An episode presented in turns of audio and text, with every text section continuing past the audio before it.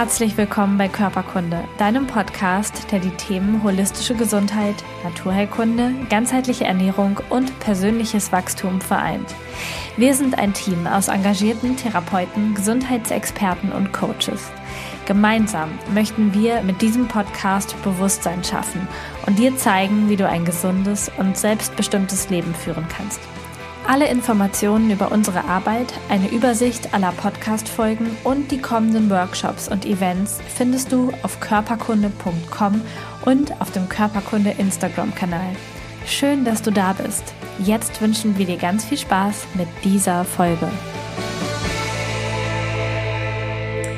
Heute möchte ich dir fünf Lebensmittel mit an die Hand geben, wie du dein Mikrobiom, beziehungsweise mit denen du dein Mikrobiom und deinen Darm in deiner alltäglichen Ernährung stärken kannst. Fangen wir direkt an mit dem Lebensmittel Nummer eins Und zwar kommen wir da zu fermentiertem Gemüse.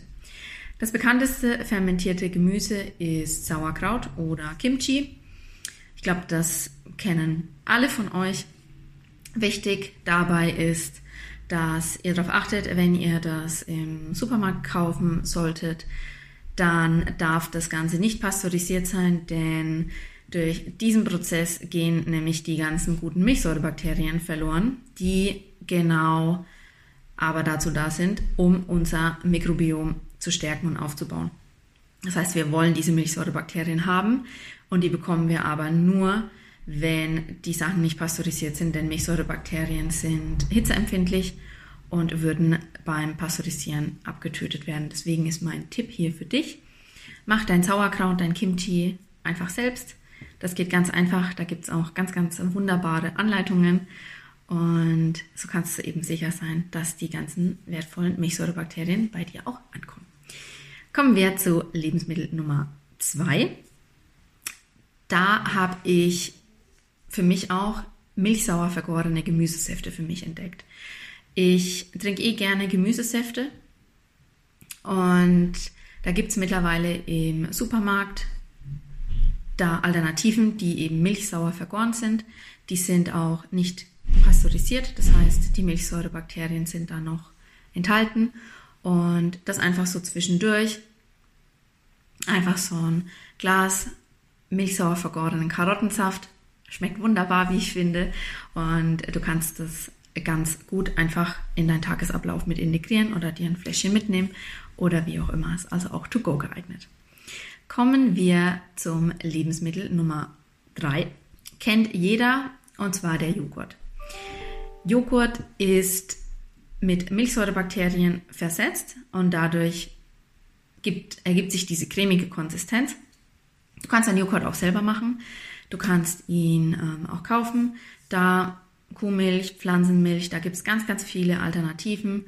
Und da empfehle ich dir einfach ein bisschen Joghurt immer früh zum Beispiel mit ins Porridge reinzumachen.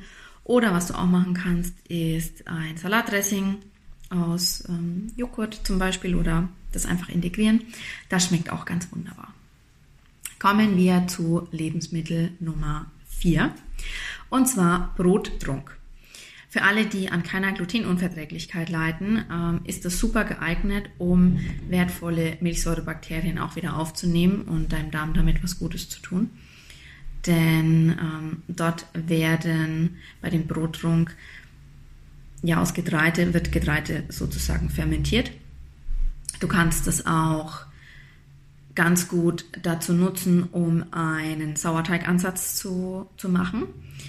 Beim Brotbacken ist man sich nicht ganz einig, ob die Milchsäurebakterien dabei auch verloren gehen.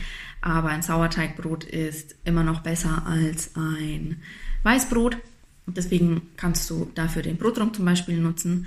Oder was du auch machen kannst, du kannst den Brotrunk auch einfach mit Wasser verdünnt trinken. Und da gibt es auch so eine ähm, Kur, beziehungsweise äh, du kannst es als Kur anwenden, beziehungsweise über einen längeren Zeitraum einfach täglich einen Schluck Bluttrunk mit Wasser verdünnt einfach zu dir nehmen. Und das gleiche Prinzip ist bei dem Apfelessig und da kommen wir dann auch schon zum Lebensmittel Nummer 5.